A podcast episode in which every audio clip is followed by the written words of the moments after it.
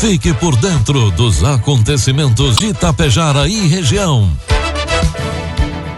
A partir de agora, Tapejara Notícias, segunda edição. Um trabalho da equipe de jornalismo da Rádio Tapejara.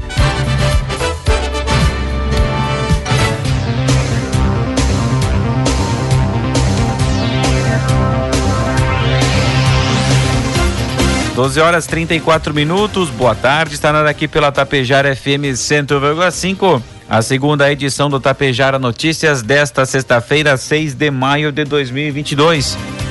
19 graus de temperatura, tempo ensolarado em Tapejara.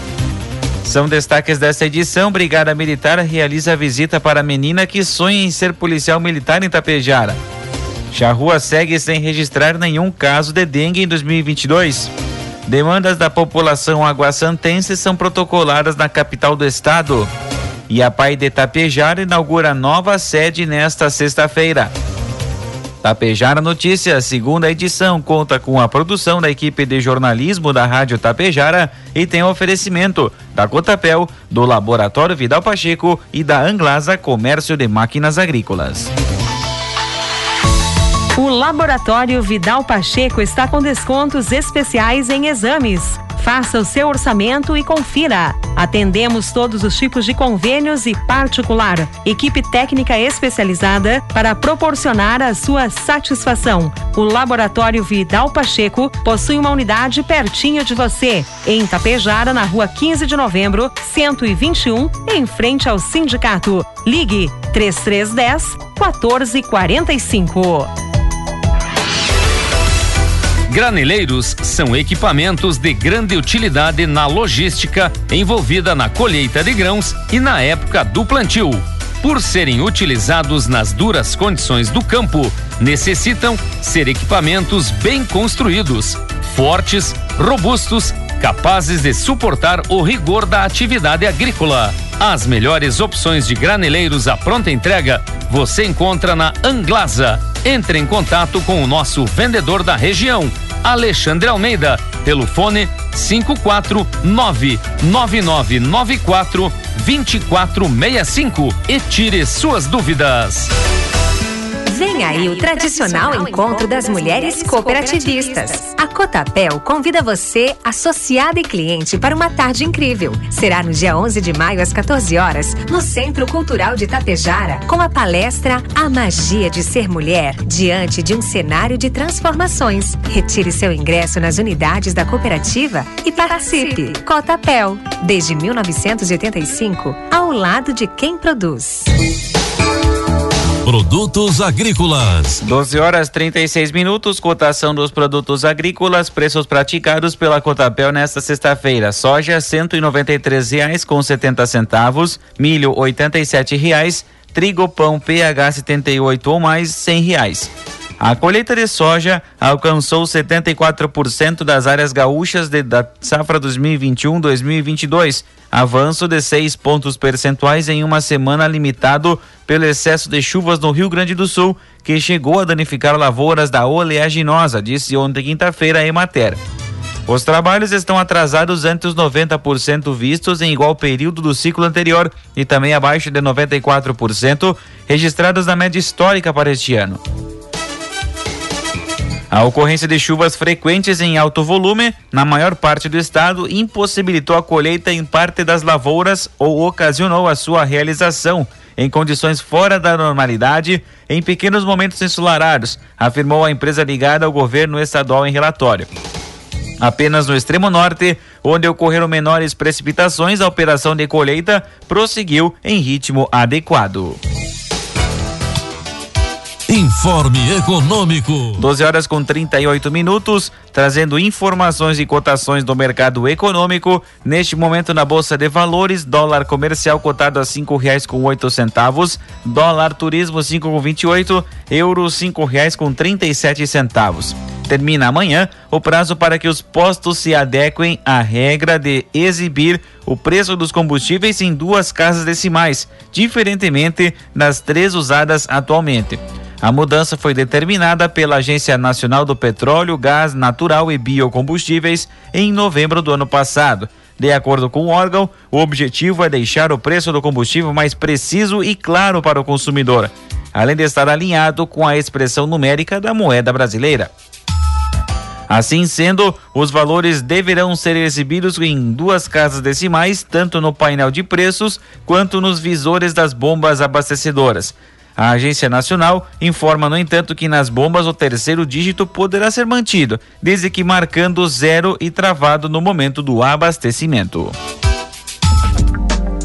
Previsão do tempo. 12 com 39, 19 graus a temperatura. O início da manhã dessa sexta no Rio Grande do Sul teve temperatura mínima de 3 graus em Vacaria, na Serra, e sensação térmica de 1 grau e 3 centígrados negativos em Cambará do Sul, na mesma região. E também registrou um amanhecer gelado, com 5 graus e 8 centígrados e sensação de 2 graus.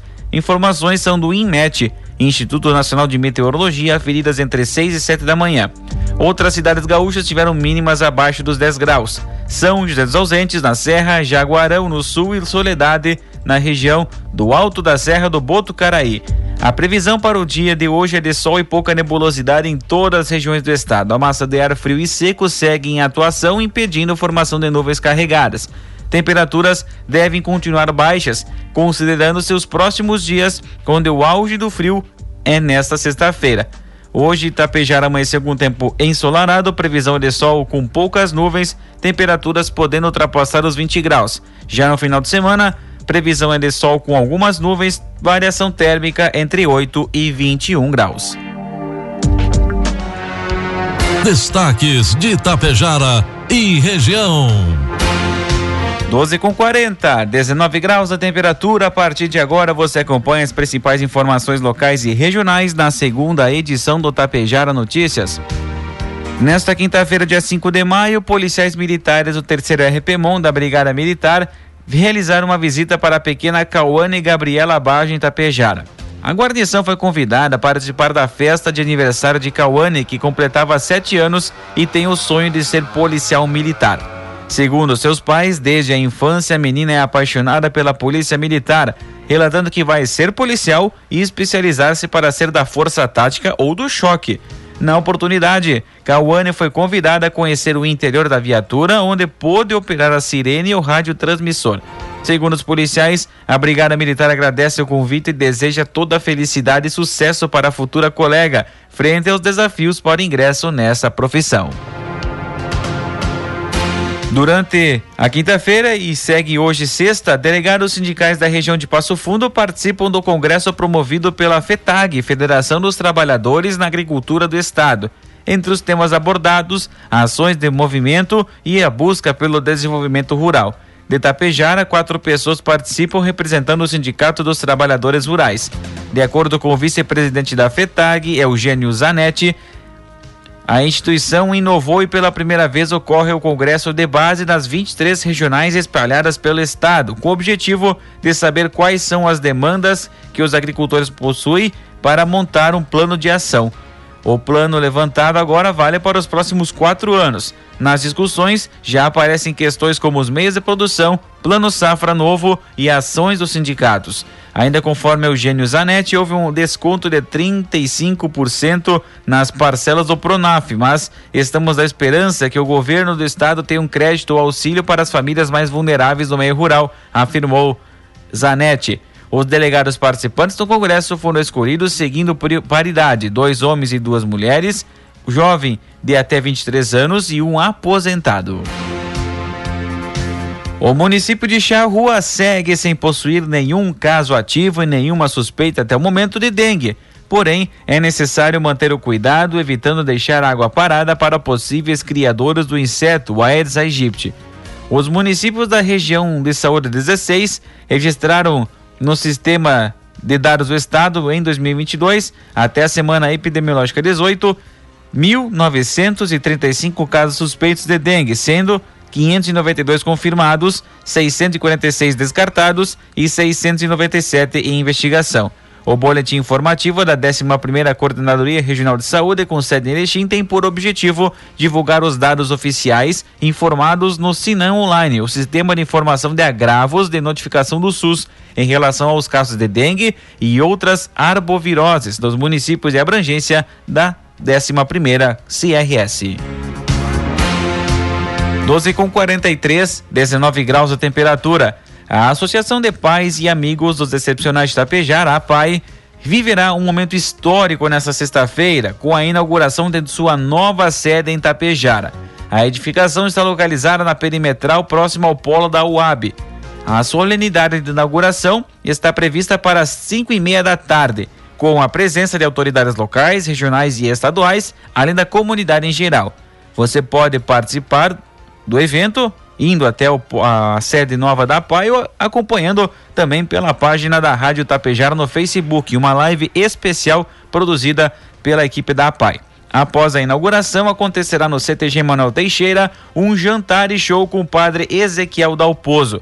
Em 2017, a tão sonhada obra de construção da nova sede da entidade teve início quando foi lançado o projeto Construindo Vidas, culminando nessa sexta com a sua conclusão. Hoje, a APAI atende mais de 200 pessoas com deficiência intelectual e múltipla dos municípios de Tapejara, Ibiaçá, Vila Lângaro e Santa Cecília do Sul. A cobertura completa da inauguração você confere na íntegra acessando o portal da Rádio Tapejara logo mais à noite e também na primeira edição do Tapejara Notícias da próxima segunda-feira. O prefeito de Água Santa, Eduardo Picoloto, esteve cumprindo agenda na capital do estado nos dias 13 e 4 de maio, quarta, terça e quarta-feira, onde participou de audiências na Assembleia Legislativa, no DAIR e na Secretaria de Segurança Pública. O gestor municipal esteve com o deputado estadual Dirceu Francisco, deputado Vilmar Zanquim, deputado Carlos Búrigo e o assessor parlamentar do deputado Gilberto Capuani, onde tratou de diversos assuntos de interesse do município. Foram protocolados muitos pedidos com a expectativa de que alguns desses projetos possam ser atendidos pelos nossos representantes, comentou o prefeito. Junto ao DAER foi tratado o projeto asfáltico da IRS 428, eh, intitulado Antônio Alfredo de Souza, que liga o município de Água Santa ao de Tapejara. Na ocasião, foi recepcionado pelo chefe de gabinete do DAER, Pablo Teixeira. Finalizada a topografia, o projeto está em sua fase final de conclusão, tendo então a possibilidade de ficar pronto até o final de julho, relatou o prefeito Eduardo. Na Secretaria de Segurança Pública, Picoloto foi recepcionado pelo secretário adjunto Heraldo Chaves Guerreiro e solicitou possibilidade do atual terreno da Brigada Militar passar a ser do município. Essa manobra com o objetivo de ampliar a unidade básica de saúde, ficando o município comprometido em repassar igual área para a construção da nova sede da Brigada Militar e dessa forma firmar parceria com o governo estadual para o custeio da nova sede. Prefeito voltou para Água Santa confiante de que todos os pleitos devem ser atendidos e dessa forma continuar mudando a vida das pessoas aguasantenses. No final da noite de ontem, quinta-feira, a Brigada Militar efetuou a prisão de um indivíduo após estar perturbando a sua ex-companheira. A prisão ocorreu na Avenida Miguelzinho Lima, bairro Santa Marta, em Passo Fundo. A guarnição do segundo esquadrão foi despachada pela sala de operações para atender uma ocorrência de violência doméstica onde o autor estava ameaçando a vítima com um facão. Quando a guarnição chegou ao local, o autor estava em frente à residência com um facão e um tijolo. Foi então dada a voz de abordagem para ele largar os objetos e pôr a mão sobre a cabeça, para então ser feita a revista conforme o procedimento padrão. O homem de iniciais DDC não obedeceu à ordem legal e falou que não largaria os objetos. Diante dos fatos, a guarnição utilizou os meios proporcionais da força, fazendo uso da arma da condutividade elétrica, ou seja, Spark, pois o mesmo apresentava riscos para a guarnição e terceiros informou a vítima que possuía medida protetiva de urgência contra o autor e o mesmo subtraiu objetos de sua residência para trocar por drogas e ontem lhe ameaçou degolar com um facão. Em consulta ao sistema informatizado, foi verificado que o mesmo possuía um mandado de prisão em aberto. DDC foi conduzido à DPPA em Passo Fundo para o registro da ocorrência e também para os procedimentos cabíveis. 12 com 48, 19 graus a temperatura. Está tudo preparado no CTG Alexandre Pato, em Lagoa Vermelha, para receber as mulheres que irão participar do quinto Encontro Intermunicipal de Mulheres Rurais. O evento será neste sábado, com início às oito e meia da manhã, quando as participantes serão recebidas com um café. Promoção da Ematerascar, Pre Prefeitura de Lagoa Vermelha. Na programação, um painel sobre políticas públicas voltadas às mulheres, coordenado pelas primeiras damas de Lagoa Vermelha e Santa Cecília do Sul, Raquel Alberto e Suzana Zanin, respectivamente. A extensionista do escritório central da Emater Ascar, Clarice Bock, abordará a pesquisa feita pela instituição sobre o perfil das mulheres rurais do Rio Grande do Sul.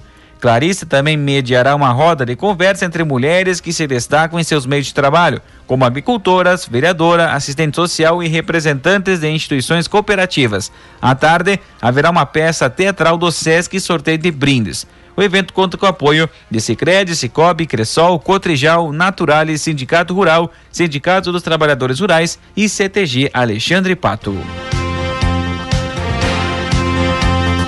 Um caminhão de uma empresa de Erechim carregado com materiais recicláveis tombou em uma rodovia estadual no estado de Santa Catarina. O acidente foi registrado por volta das 6 horas da madrugada de quarta-feira no quilômetro 44 da rodovia SC 162 em Romelândia. Segundo a Polícia Militar Rodoviária, um caminhão Mercedes-Benz L1620 com placas de Erechim, conduzido por um homem de 56 anos, perdeu o controle e acabou tombando o veículo às margens da rodovia. Parte da carga ficou espalhada às margens da rodovia e não houve registro de feridos. E a Brigada Militar, através do Comando Regional de Polícia Ostensivo do Planalto, realizou ontem, quinta-feira, uma reunião operacional no auditório da FAB em Marau. A reunião que ocorre mensalmente é feita para discutir indicadores criminais, métricas de indicadores de homicídio e também avaliação das un três unidades que compõem o Comando Regional, ou seja, oficiais da região de Erechim, Passo Fundo e Marau, que abrangem 83 municípios. De acordo com o coronel Volney Seulin, do Comando Regional de Polícia Ostensiva, o encontro em Marau é também uma oportunidade para que a comunidade possa estar mais próxima da Brigada Militar e conhecer mais sobre o trabalho que a Brigada desempenha.